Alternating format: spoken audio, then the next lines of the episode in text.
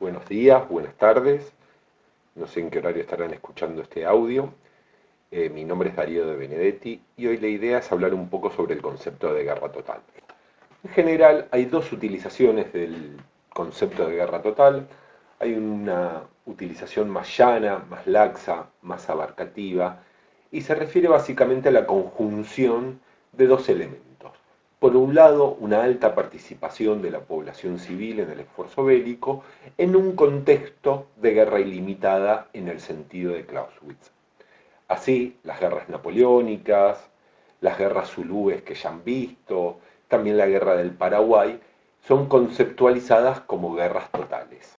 La segunda formulación del concepto de guerra total, que es la que aquí verdaderamente nos interesa, es aquella elaborada durante el periodo de entreguerras que busca recoger los cambios en la guerra que sucedieron en la Primera Guerra Mundial. La Primera Guerra Mundial fue un fenómeno que impactó de manera muy profunda y produjo muchos cambios sociales. Y por ende, muchas transformaciones en la forma en que se piensa lo social. Si uno pudiera resumir el impacto de la Primera Guerra Mundial en el pensamiento social entendido de manera general, es el abandono de las ideas liberales. Por ejemplo, en la teoría política se deja de pensar lo político como consenso, como aunar voluntades, y se piensa la política como conflicto. Tal vez la formulación más acabada, más definida en este sentido, sea la, que aporta Carl Schmitt, que piensa lo político como la definición de un enemigo. Y un enemigo en la que está latente la posibilidad de guerra. En lo económico también se ve el fin de este liberalismo clásico. Keynes, por ejemplo, recupera el papel del Estado durante la Primera Guerra Mundial como director o rector de la vida económica. El concepto de guerra total hay que ubicarlo en este contexto de debates, en las transformaciones que la Primera Guerra Mundial produjo o consolidó. Sin lugar a dudas, cuando se habla de guerra total, la primera idea que surge es que economía y guerra son dos aspectos o dos caras de una misma moneda. Hasta la Primera Guerra Mundial se consideraba que el factor económico de un país o de un Estado poco tenía que ver con su potencia militar. Así podía haber potencias militares en una gran economía, por ejemplo, el imperio zarista, y podía haber potencias económicas sin que tengan un gran ejército. La Primera Guerra Mundial transformó esta forma de pensar lo militar y lo económico como dos aspectos diferentes. Pensar la economía como un ámbito de lo bélico va a tener varias consecuencias y van a ser uno de los fundamentos o una de las características de la guerra total. La primera consecuencia de pensar lo económico como indisociado de lo bélico es que lo bélico se transforma en el rector de la economía. En este sentido, la principal característica de la guerra total es que ya no considera la guerra como continuación de la política por otros medios, sino que a la inversa considera la política y la economía como la continuación de la guerra por otros medios. Es la guerra la que va a dirigir tanto los aspectos económicos como políticos de la sociedad.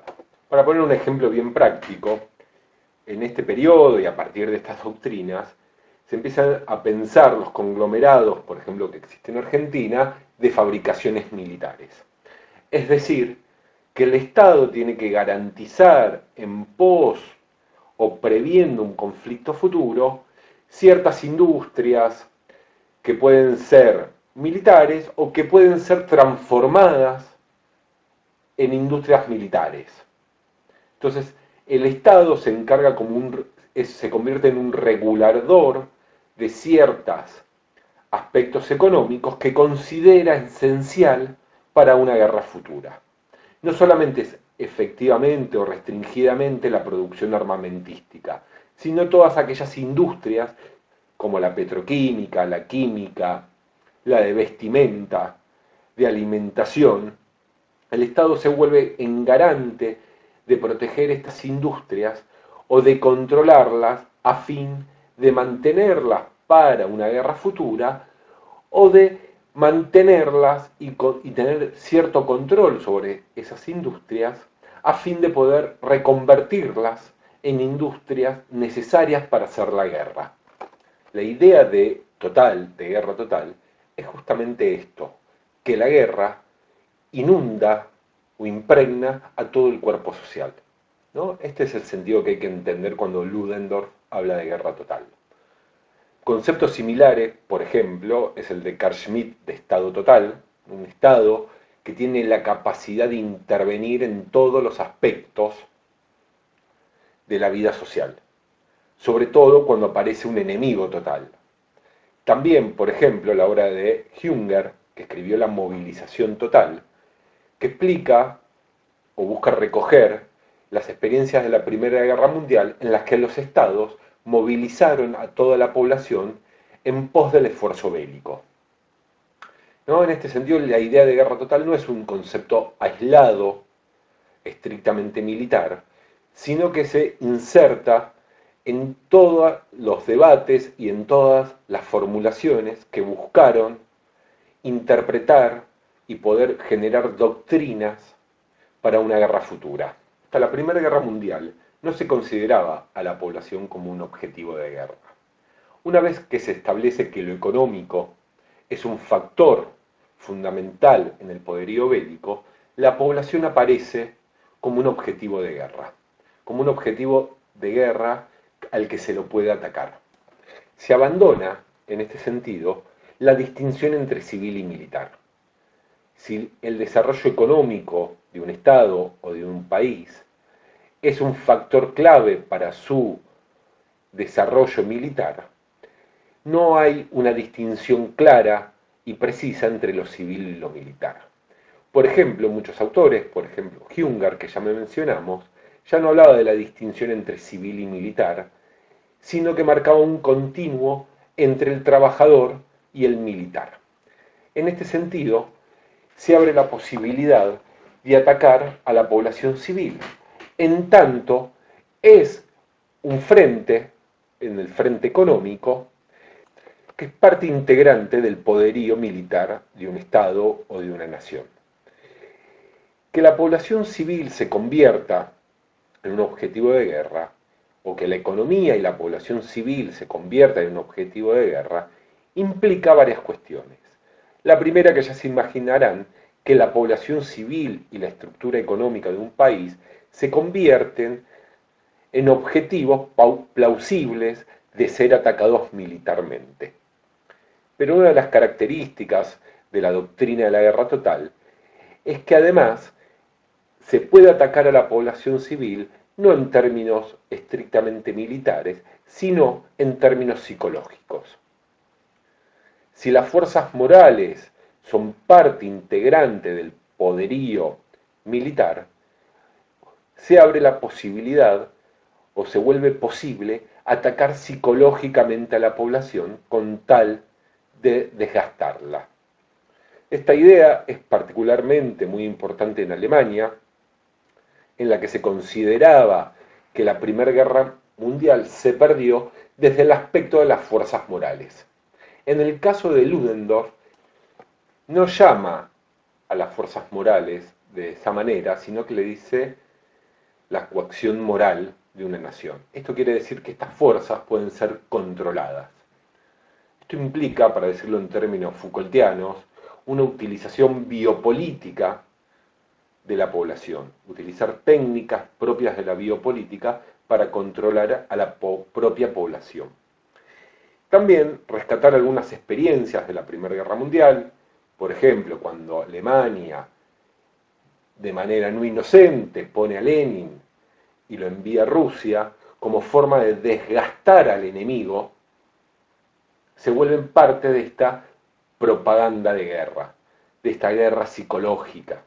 La guerra psicológica aparece como un factor bastante importante de la guerra total. Desde el aspecto interno, un control total de la población a fin que no se desmoralice, ¿no? restringiendo a los partidos opositores, restringiendo la libertad de prensa. Esta coacción anímica, como lo va a denominar Ludendorff, se expresa muy bien en un famoso afiche, en una famosa consigna del nazismo, en la que decía que había un pueblo, una nación, un líder. En la guerra total, es decir, en un estado total, no hay lugar para la disidencia, porque la disidencia es hacerle el juego, es demostrar al enemigo que hay fracturas internas en, en los ánimos, en las fuerzas morales, y por ende es una debilidad militar. Y en el aspecto externo, generar muchas prácticas que se utilizaron en la Segunda Guerra Mundial. Por ejemplo, intervenir, producir estaciones de radio para que al enemigo le llegue la información que los estados van a proveer a fin de desgastarlo psicológicamente. En este sentido, son los aspectos más adelantados de la teoría de Ludendorff, que más se han utilizado en la Segunda Guerra Mundial y que se siguen utilizando en muchas guerras encabezadas por los estados. Recapitulando un poco, la idea de guerra total implica que la guerra se convierte en el articulador tanto de los aspectos políticos como económicos de una sociedad. Pero no solamente en el periodo mismo de guerra, sino que la guerra o la posibilidad de una guerra es la articuladora tanto de lo político como de lo económico como de toda la vida social. En el caso de Ludendorff en particular, los militares se convierten en el principal sujeto político de esta articulación. Justamente la idea de total, de totalizante, implica que la guerra baña todos los aspectos de la sociedad.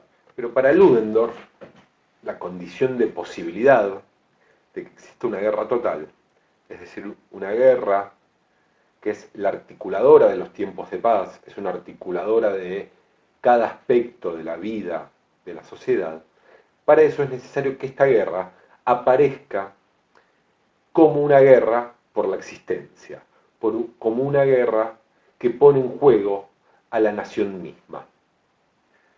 Es por esto que puede la guerra devenir total, una guerra que en la que se pone en juego la totalidad de la existencia social, es una guerra que debe ser llevada a cabo de manera total, porque lo que se pone en juego es la totalidad de la vida social.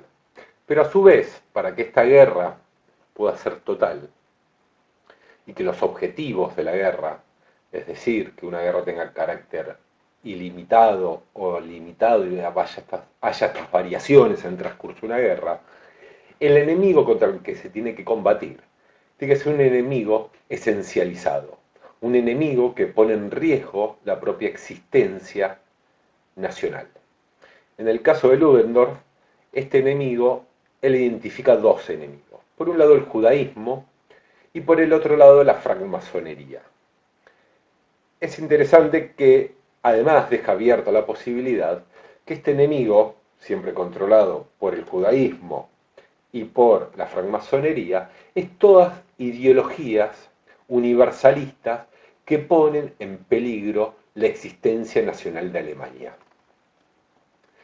Esta forma de tener esencializado un enemigo, que en el caso, por ejemplo, de Carl Schmitt, él lo llama enemigo total, es decir, un enemigo el que no se brindan concesiones, un enemigo con el que no puede haber un conflicto de carácter ilimitado, es el que permite que esta guerra sea efectivamente una guerra total, es decir, una guerra en la que es necesario poner todos los esfuerzos de la sociedad en pos de ganarla y en pos de desarrollarla. Esto a grandes rasgos es lo que se denomina son las principales características de una guerra total. Espero que este pequeño audio les haya servido de ayuda o de guía para la lectura. Bueno, muchas gracias.